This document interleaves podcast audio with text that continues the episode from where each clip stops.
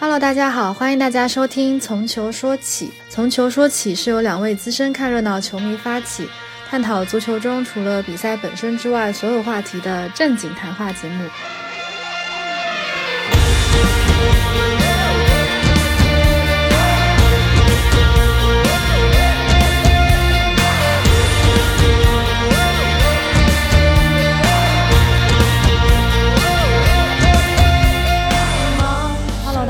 欢迎收听第三期的《从球说起》，我是阿冷来。我是笛子今天呢，我们请到了一位啊，我们的好朋友 Genix。，Jenix 先给大家打个招呼。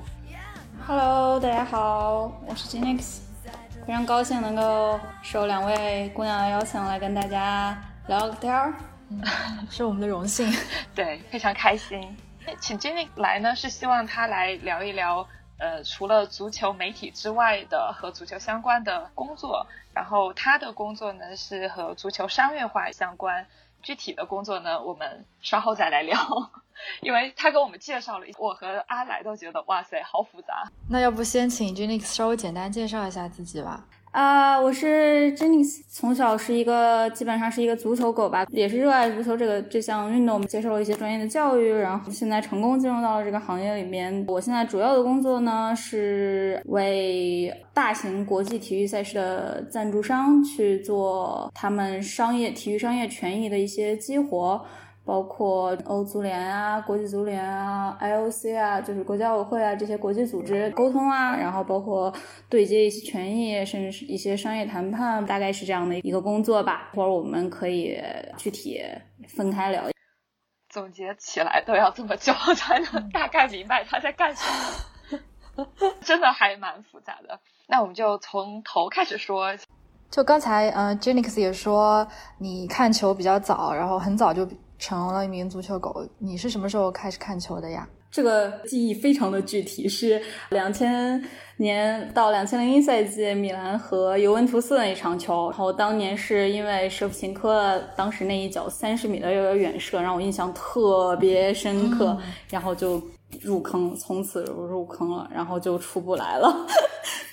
看来我们三个人都有过 沉迷米兰的那个阶段。对，是的，是的，是的，我王朝余孽了，王朝余孽了。那你是如何决定要来从事足球行业的呢？小的时候确实看球看的比较多，那会儿就只要有米兰的比赛，就是不会落下的。那会儿看着看着球，是真的很有激情的那个年纪，就有了一个这个念头吧，就是以后我想做相关的足球相关的这样的一个行业，因为体育类的院校啊、哪怕是最优秀的类似北体大呀、上体大呀这些，我不知道别的省市是怎么样的啊，在我们省市呃高考的时候录取的都是二表的院校。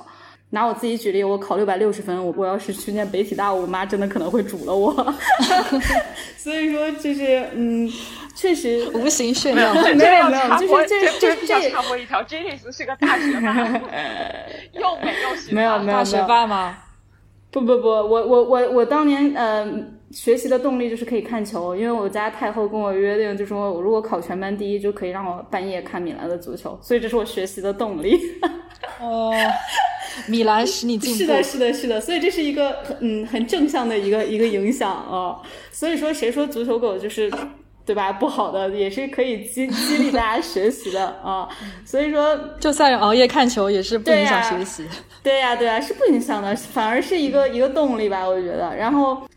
呃，当时我的选择就是，嗯，我就在想什么东西可以跟体育啊、跟足球都相关呢？那当时想到的第一个就是金融类的行业，因为商业呀、金融啊，这个是跟每一个行业都都可以挂钩的嘛，所以说也可以算是曲线救国吧，至少能以后会有可能性跟体育搭上边儿的一个一个专业吧。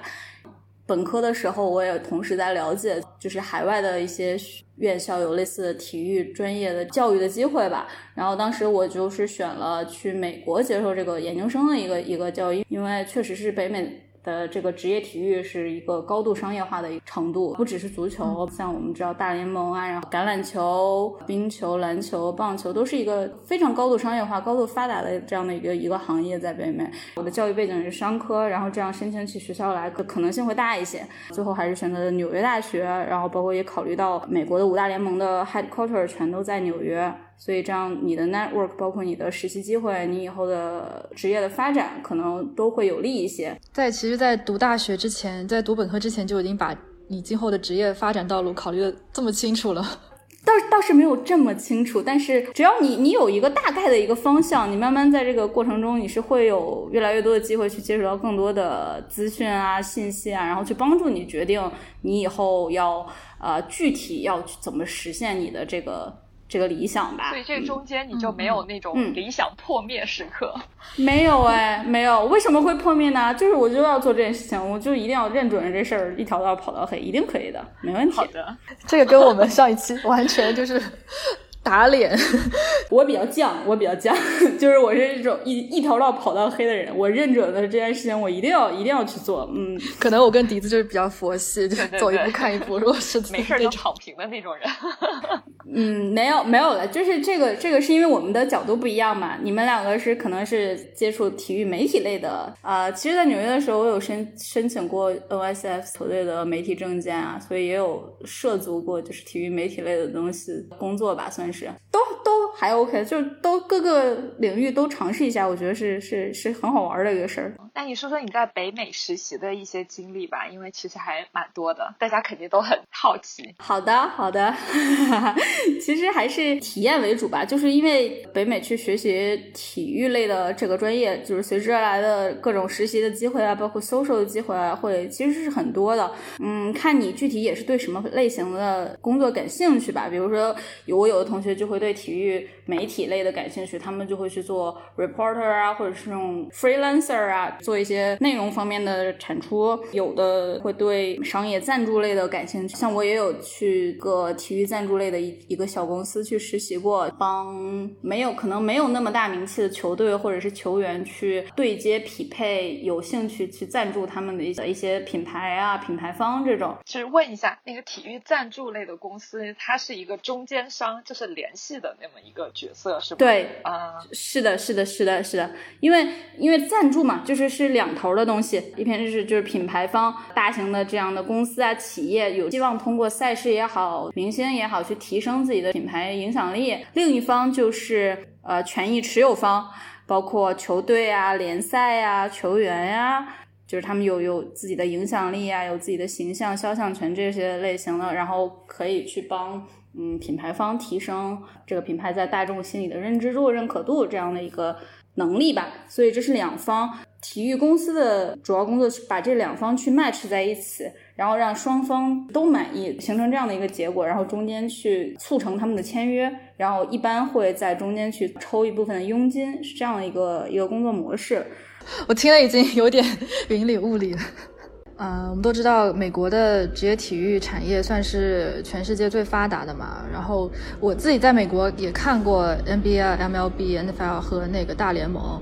还是看过他们大联盟的一场观众非常少的一场 足球比赛。好像大联盟一般观众都非常少，好像是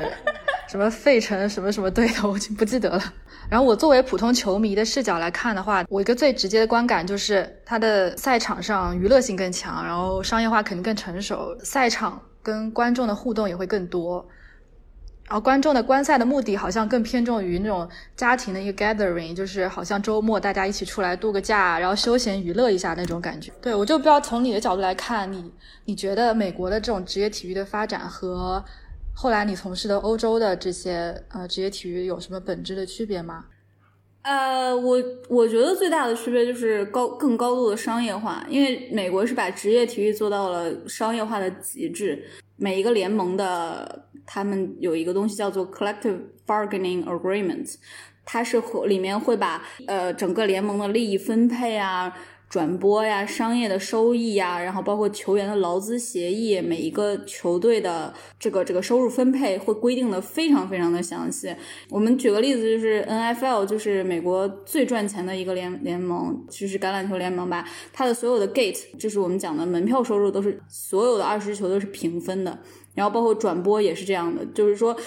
商业化到这样的一个程度的一个联赛是没有。太强的队和太弱的队之分的一个赛季下来，所有联盟呃联盟里面所有球队的收益是不会有两极分化的，都不会像我们熟悉的欧洲的这些足球联赛啊，比如说西甲啊，皇马、巴萨可能就是在前面，永远就是包括商业价值也好，转播分成也好，嗯，它是按照比例来分配的。对对对，所以他们有钱去买天价球星，对吧？他们有钱去做商业推广，他们的球队价值永远是遥遥领先于。其他的甚至他们两个加起来是是其是西甲剩下的所有球队多少倍？这种情况在北美是不会发生的，在尤其是在 N F L 是绝对不会发生的，因为他会要保证这个联赛整体的发展，就是要要让每一个球队都要赚钱，然后都要去保证这个这个竞技性，保证球队的金融方面的健康性。所以说，嗯，甚至他为了保证这个球队的利益，他会有一些特别极端的一些措施，比如说我们叫 blackout，就是如果这场一场比赛他没有 sold out，他没有全部卖光这个门票，他是不会在电视上转播的，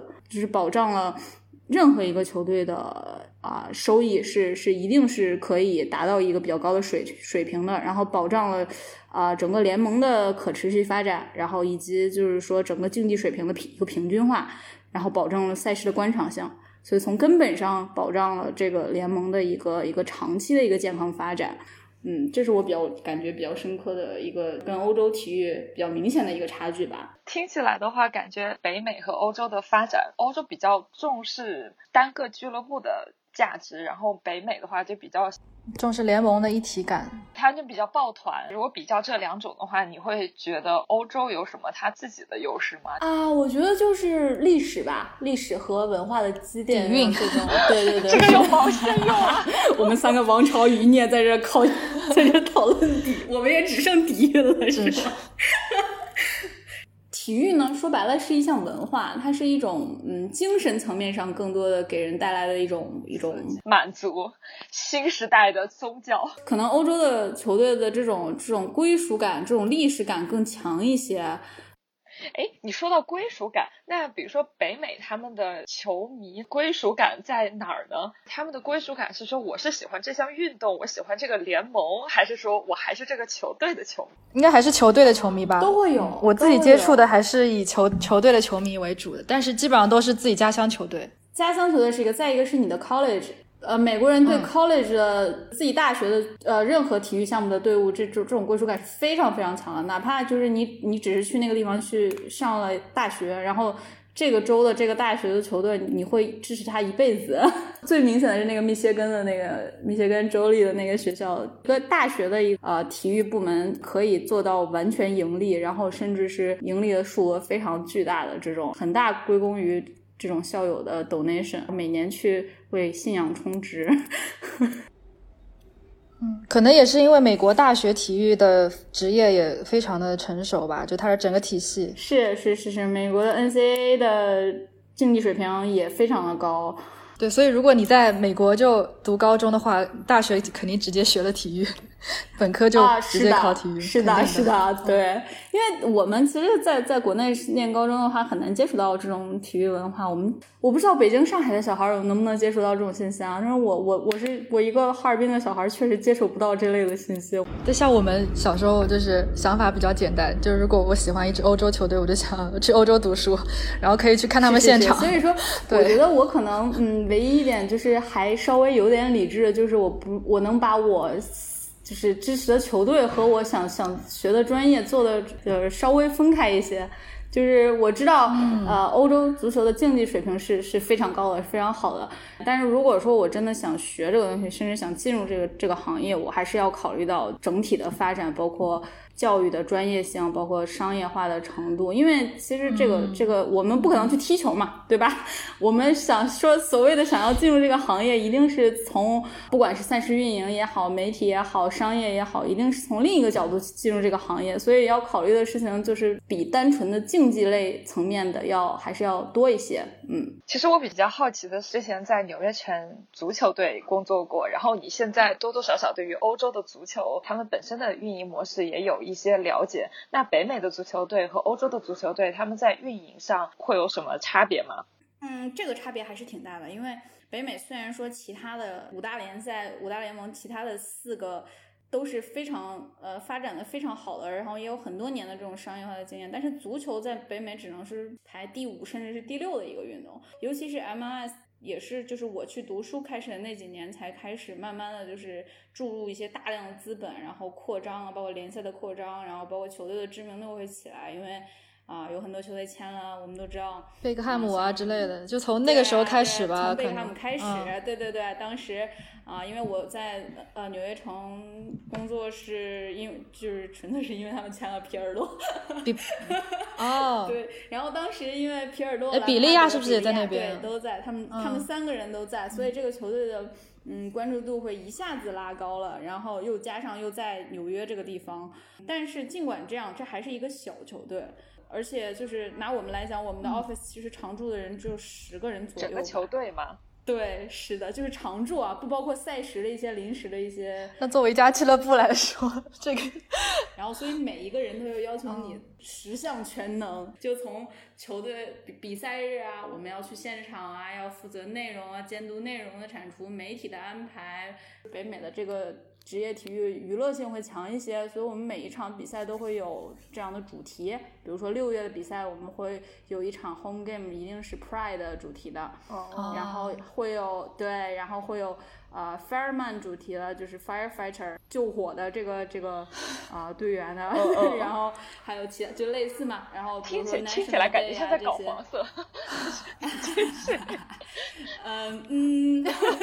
他这个是什么形式呢？是赛前比如说做一个小的仪式这种吗？对对对，赛前都会有仪式，如果有这种活动的话，赛前就会有一个小型的仪式，然后会邀请比如说一些知知名的歌星来唱国歌。然后会邀请到呃，肯不同的 community 的一些代表人物去去进行一些开场的活动，就是一个小小的那种活动嘛，时间可能会很短，但是就是有这个象征意义嘛。嗯，我感觉美国的那个比赛好像在赛前都是一百种方式花式唱国歌。是的，是的，是的，就是每一场 home game 我们都想办法尽量去有一个主题，各各种主题的这些活动反响其实都非常好。我们每一个。球队的工作人员都是要身兼数职，然后十项全能，然后甚至是赛时的一些 social media 的部分的 content，我们也要负责去发布。然后平时跟球迷组织的这样的一些活动，因为我们要定期去跟球迷去 engage 嘛。然后有一些包括呃球员涉及到球员出席的一些活动啊，然后一些媒体的活动啊，一些赞助商的活动啊。嗯，这些都是要我们来安排，包括甚至是球队去客场踢比赛的时候，我们有的时候也要去跟着，然后去啊安排，就是嗯球队的一些 logistic 吧，就是衣食住行啊这些方面，其实都要操心。嗯，这还挺挺这个工作量也太大了吧？是的，就是看起来可能嗯很小的一个球队，但其实就是每个人。各个，但是这也是我觉得这也是一个一个好事儿吧，就是你可以接触到一个球队运营过程中的方方面面。嗯，那你是球队里面的，那你是球队里面唯一一个亚洲人吗？还是说他们有针对亚洲市场的？啊，当时是的，没有没有，因为纽约其实怎么讲，足球的主要针对的是拉丁裔的，在在美洲，对，make sense。我们我们的 target 其实是拉丁裔，对。对对，我在美国见到的喜欢足球基本上都是墨西哥裔或者西班牙裔的。对，再加上我们的当家球星是比利亚。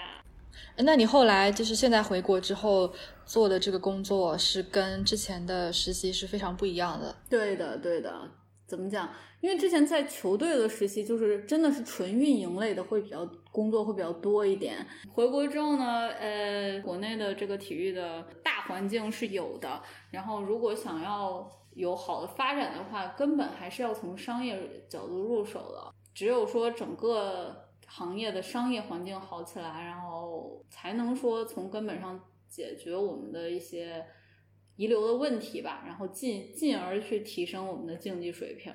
商业层面的最有价值的就是体育赞助类的这样的一个行业吧。然后，尤其是现在我们能看到越来越多的中国企业看到了这个体育赛事的。商业赞助的价值，像我我服务的呃客户是海信嘛，嗯，世界杯的赞助商，对对对，一直在在，你看你看，大家都知道，都会一提到海信，印象深刻，这就是对，这就是体育赞助的价值所在。那你就详细介绍一下日常的工作，你需要做大概要做哪些事情？其实这个工作除了比赛时的这种这种赛场的工作，更大的程度上，我觉得啊是一种代表中国的赞助商去跟啊欧足联、国际足联、奥委会这样的一些国际组织去进行一种文化上的翻译和交流，就是说。嗯，大家可能都知道我我们中国人的交流方式啊，包括文化呀，可能跟欧洲还是挺大差别的。就比如说我们工作里面都是想要说怎么样能争取一些条条框框以外的这样的一些权益吧。但是呢，像尤其像欧洲的这种这种体育组织，他们有很多年的历史，他们的这种规范性、条条框框是非常强的这种意识。所以说，嗯，他们可能会严格要求，就是所有的赞助商都遵循他们。百年老店的这种传统吧，然后，但是呢，我们呃有一些需求，确实也是国内的这个市场跟欧洲的市场或者是国际的市场上不太一样。我们确实可能需要他们在某一些权益的程度上给我们一定的自由度，或者是灵活度，或者是变通。所以说，那我们怎么能把这种？我们的需求转变成一种欧足联可以接受的方式，让他们去接受，允许我们做这种事情，这个是啊，我们日常工作里比较有挑战性的一部分。所以我也觉得还是就是两种文化互相的，就是你能感受到不一样，但是你要想办法去把它翻译成对方能够接受的一种方式，然后最后两边都比较满意的一个结果，这个是我们工作里面的。重点吧，我觉得，嗯，哦，感觉就是要帮助中国赞助商进入国际规则，类似于这样的一种。对，然后在这个规则允许的范围内，最大化我们的利益。然后呢，对欧足联这一边、国际足联这一边，也是让他们能理解，就是啊，我们有我们的国情啊，然后我们有我们的习惯，就是帮助他，帮助双方互相的交流理解这个样子。是的，是的，就是在不违反双方原则的前提下，然后在这样的一个空间内，我们进进行一些灵活变通，能实现。合同里面的一些权益，到达现场去看球，但是在球场内，你可能又是一个普通球迷的身份。那在从业者和球迷身份转换的时候，你会不会感觉到其实两边的视角会非常不一样，或者是其实差不多？嗯，这个肯定是会的。首先就是说，单纯作为球迷，就是你去看球的时候，我们就非常简单嘛，就是去去玩、去感受、去嗨的，对吧？去现场体会这个这个。处于一种比较亢奋的状态嘛，然后就是体验这种大赛的现场的感觉。如果你是以从业者的身份，像，然后这个时候你要考虑到的事情就非常的多。就是首先，比如说你在现场看球，嗯，时刻注意到赞助商，你代表的赞助商，比如说场边广告板，这样这一条广告是不是有给我播放完全，是不是有按照我们提交的去呈现，这个效果好不好？然后播放我们的广告的时候。是不是有大牌的球星做出了精彩的动作，甚至是是甚至是射门，甚至是进球这样的一个一个，就是赛后可以拿来拿来做呃市场活动、做 social media 的这样的素材。哦，所以你进球场看球，别人看球，你是去看广告去了？足球狗嘛，所以我有我有的时候就不自觉的就去就去看球了。但是因为我我们的同事里面也会有就是。不是呃真的铁杆的球迷的嘛，所以他们就会关注这些权益类的比较比较多一些，所以我要感谢我的同事们包容我，就大家互相这种查缺补漏啊，然后就是彼此这种这种互相 cover 吧。作为呃从业者去到现场，肯定不会像普通球迷一样，你想追星就追星嘛，肯定还是会有一些受限的嘛。嗯嗯嗯，是是是，这个这个是是比较呃原则性的一个问题，就是如果我们拿证件啊，不管是媒体证件还是工作证件入场的话，这个就比如说签名合影这种事情是就一定不能做了吗？这个是是一个职业素养的问题嘛？就我认识的同行来说，还是。做的比较好的，就是大家都比较有注意到，因为呃是要代表中国的，不管赞助商也好，媒体也好去。再有就是，如果我们去参加一些欧足联举办的赞助商和合作伙伴的这种官方的活动的时候呢，啊，欧足联可能会邀请一些名宿啊，或者一些大使去去出席这个活动，然后呃在这种场合就会。呃，有可能会遇到你自己喜欢的球员，像拿我自己举例子，有一次欧足联的赞助商大会上，然后呢邀请了努诺戈麦斯，这个是我童年的男神之一吧，可以算是，因为我特别喜欢葡萄牙国家队，尤其是黄金一代那那一波球员吧。然后，然后这个作为一个当时一个惊喜给到赞助商的，所以提前我们也都不知道。然后这个时候就突然你看到了你喜欢的球员出现在。现场的时候，甚至是跟你以一个平起平坐的身份去去交流工作的时候，这个真的就很难去控制你的这个这个这个激动的心情吧。这个是时候，我觉得就比较有挑战性，就是你要保持职业，然后保持理性，然后去跟他以一个嗯工作的模式去交流。所以说，嗯，但是在在工作里面，你能碰见自己喜欢的球员，还是一件很有。幸福感和成就感的一件事情，会让我觉得，嗯，我当初进入这个行业的选择是是是非常正确的。嗯，你们你们你们不仅是平，你们不仅是平等，人家还甚至还想叫你叫爸爸。没有没有，这是沾了赞助商的光，赞助商的光，就是说，对这这种这种成就感还是还是很值得的。嗯嗯，对我觉得这点我也挺有感触的，因为你作为。如果之前只是普通的球迷的话，你想要跟球员进行那种比较呃比较正式或者比较理性的对谈是非常困难的嘛。然后只有你作为身份不是不是平等的嘛，就是你是你是一个球迷，他是一个球星，就是你们两个内心里面都不会放到同一个 level 上来去讨论一些比较职业化的一些事情。嗯，只有你作为跟他一样的从业人员，你们才能够，你可以让他更能看到你吧，然后你们才可以更更平等的交流。对对对，就是你们也有的聊嘛，不然的话，只能就是你单方面表达你的喜爱和崇拜。啊，因为我们是三个女球迷嘛，就你的观察，你作为一个女性在啊这个行业里面，你觉得你是有享受到什么红利吗？还是有一些任何的限制之类的？就我自己的体验来讲是。在呃，比如说跟欧足联啊，或者是一些其他的 partner、其他的合作伙伴之间的交流中，可能会有一定的优势吧。就是因为很多事情，呃，从女性的角度来讲，你会让人觉得比较容易接受。然后像我们呃争取一些权益的时候，可能这个话比较好讲出来。但是当然，这个这个有一定的就是个人的沟通技巧和一些。你自己的每个人不同的沟通方式啊，这样的因素在，但是反正就我个人的体验来讲，因为我们团队里面也有其他的女性成员嘛，确实有一些沟通上面我们会更比男性成员更啊容易一些，就是效果也会更好一些。当然是因为我们嗯 team 的女女性成员本来就很优秀了，这样也是一个一个原因了。但是，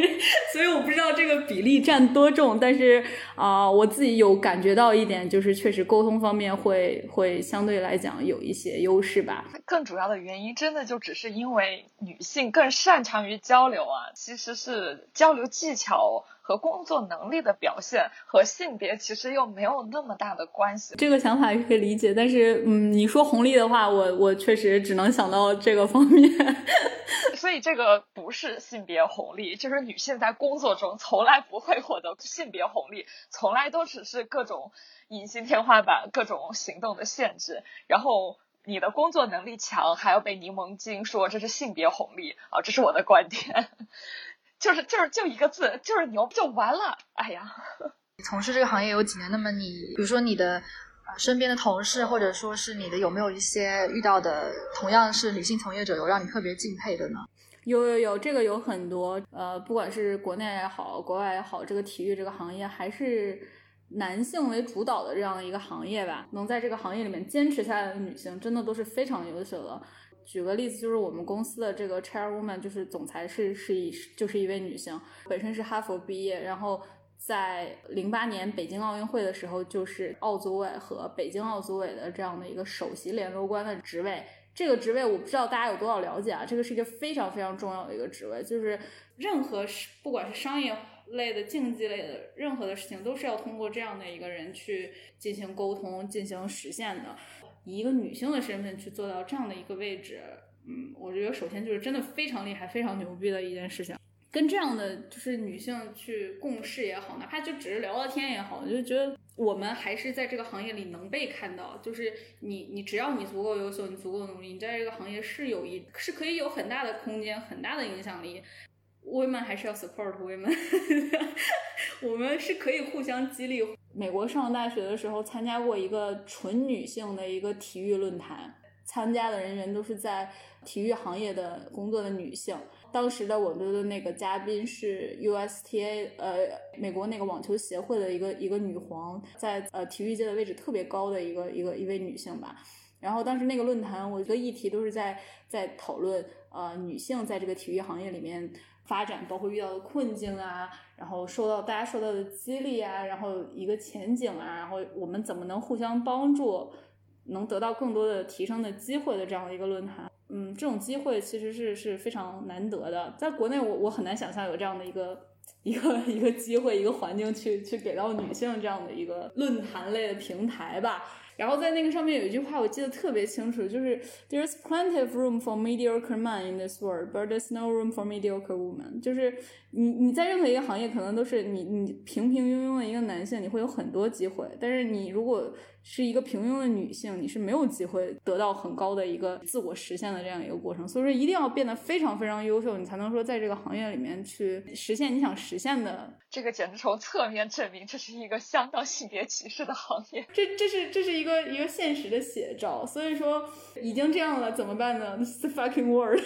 那我们就只能变得优秀呗。就在中国的环境下，自己看到的现实和。刚刚你 quote 的那句话是一样的吗？是的，我觉得是的。单纯就事论事，从工作上来讲的话，我觉得表现更加突出和更更加优秀、工作能力更强的，确实是女性成员。首先，愿意进入这个行业的女性，多多少少都是有一些内因驱动的。我们喜欢这个行业，或者是想在这个行业做出一番事情。但是很多男性，你问他喜不喜欢体育，喜不喜欢足球，喜欢。但是就是说没有喜欢到像我们会熬夜看球啊这种程度，这是绝对没有的。但是呢，大家对对他们的期待就会 assume 男性成员一定会。懂球一定会喜欢体育，一定会知道很多体育上面的东西。但其实你真正的聊起来，他们可能懂得真的没有我多。所以作为女性的话，就是你需要证明自己懂球；但是作为男性，你就他不需要做什么，就是 生下来就懂。Yes，但是其实这种也是可以通过就是沟通啊来来消除的吧。但是只是说这是一个潜在的隐形，就是一个环境的问题。我们当然努力的是想。让环境会变得更友好一点，但这是我们努力的方向。但现状的确还是如此嘛？这是我们努力的意义啊！就是我们多努力一点，可能大家对于女球迷啊，甚至对于女性体育从业者的认识就会扭转一点，消除误解，就是更公平的来对待我们。哦，这个经常，这个经常，因为我们经常去欧洲开会啊什么的，然后一起看球啊，或者聊起足球啊时候，哇，就哪怕是欧足联的人听到我聊足球啊或者什么时候，哇，你真的，你真的喜欢足球，就会会会这样讲，因为确实很多，尤其是赞助商方面的人，他们可能并不懂足球，或者是并不那么喜欢足球，所以说对他们来讲，能能够碰到哦，来自中国，来自尤其是女性从业者，能够真的说。哦，这么爱看足，了解足球，所以也是对他们来讲也是一个挺新奇的一件事儿。所以并不是欧洲人、国外外国人就没有这种这种思维定式。对，所以说这也是一件挺有意思的事情，就是我们嗯时时刻刻都可以改变别人对女球迷、对女性工作者的态度，所以也是一件挺好玩的事儿吧。那你的球迷身份在你的工作中其实是帮助到了很多，是有加成的，这个是有很大加成的，嗯。大家本身就是为了足球这件东西去去工作的嘛，对吧？你是你喜欢你热爱这个东西，你很容易感染到别人，不知不觉的就让这个工作变得容易一点。那你在做这个工作是有什么最大的心得体会吗？因为你刚才一直强调说这是你最想做的事情，你有没有会想过，如果你不从事这个行业，你有没有想过做别的行业？没有，我不从来没想过，非常干脆。我就是就是真的热热爱这个事儿，我就是喜欢足球这件事情，所以我一定要做相关的事情。嗯，心得体会就是最我自己印象最深的、最会有微博上的有有有姑娘来跟我聊天，说就是看到了我分享的留学啊，包括工作经历呀，嗯，他们会说自己受到一些很大的鼓励和影响。可能本来他们没有那么坚定的想要去从事体育啊，从事足球这个行业，然后看到了我分享的经历之后。坚定了这样的一个想要把体育作为职业选择的这样的一个想法。我用我的方式给他们展示了一种，就是热爱足球的姑娘也是可以进入这个行业，然后给他们就是一种可能性吧，一道一点点光。所以就觉得是自己做的还是挺有意义的一个事儿。这是也是我工作之后慢慢我发觉到你自己的啊选择、职业选择、人生选择，不只是可以影响你自己，你也可以影响别人。尤其是一样喜欢足球啊、喜欢体育的女生们，也是我能够改变这个行业的一点点努力吧。所以每一次别人来问你做建议，你都是鼓励别人去做，是吗？你不会劝退？我不会，不会，不会。就是因为你既然能够来找我问相关的问题，你一定是已经想要去把体育当做你的一个职业选择、职业规划的。那我为什么要去劝退呢？就我也是会经常在微博收到很多私信，然后问我怎么做足球媒体的嘛，然后我就是会把我自己的经历跟他们说，让他们自己来做选择。在媒体行业的确会碰到很多很风光、看上去很风光的事情，但是背后的辛酸只有自己知道的。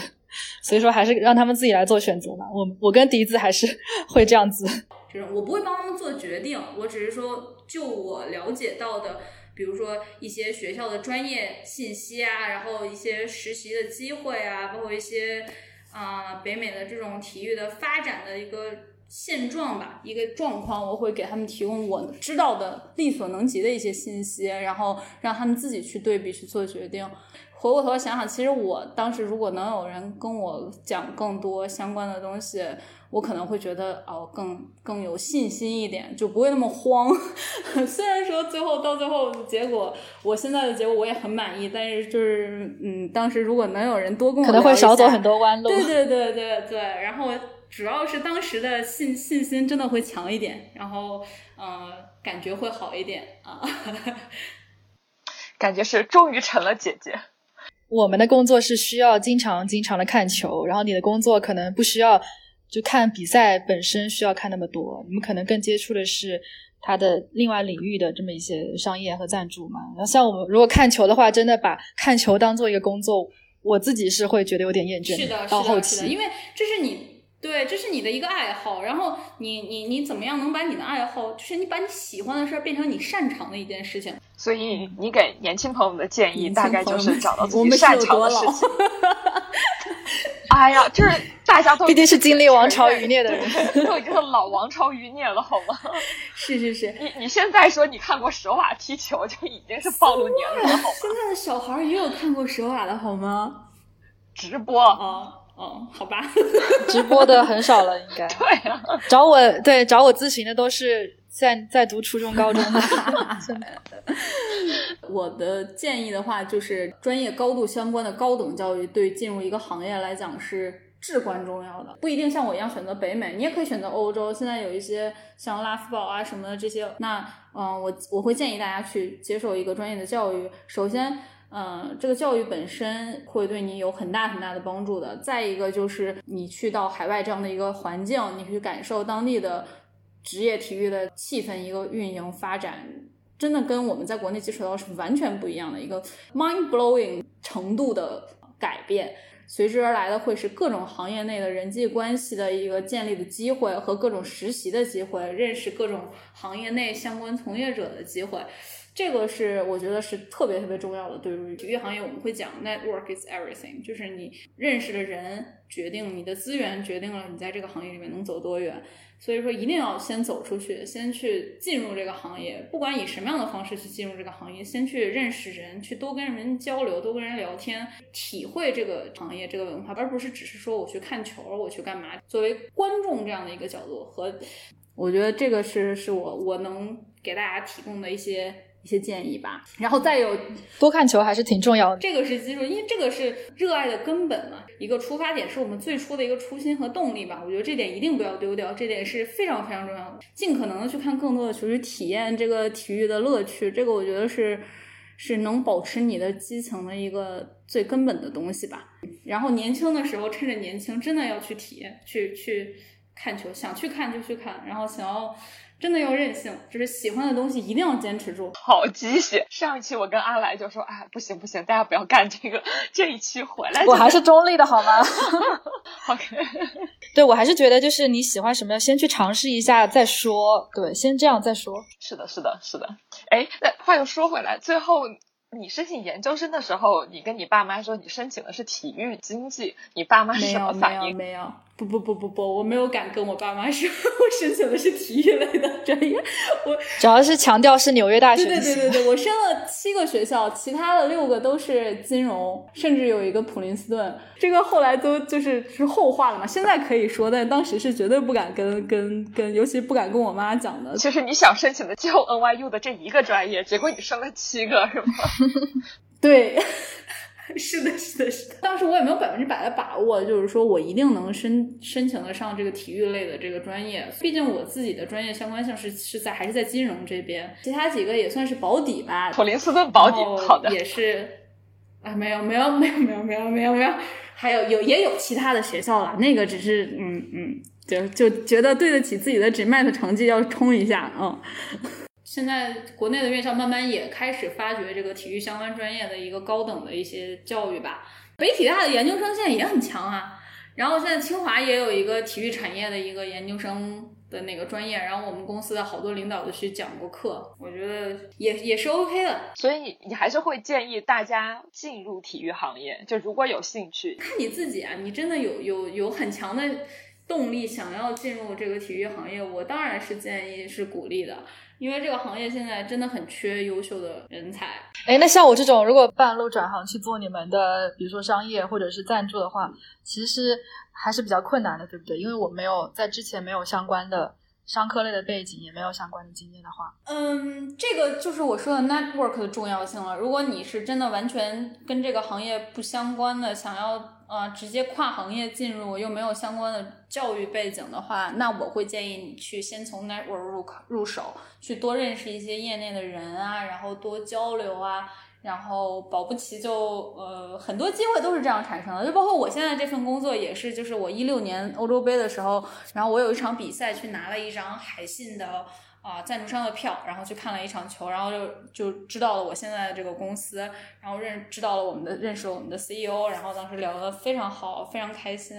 当时因为当时我还在美国念书，然后后来我们的 CEO 就讲说啊，你以后回国可以来我们公司，很多这种工作机会都是这种这种聊出来的。好的，非常感谢 Jenix 小姐姐给我们带来这么多有用的干货。很很高兴能跟大家聊一聊一聊这些，分享一些，然后希望能能帮，如果能哪怕能帮到一个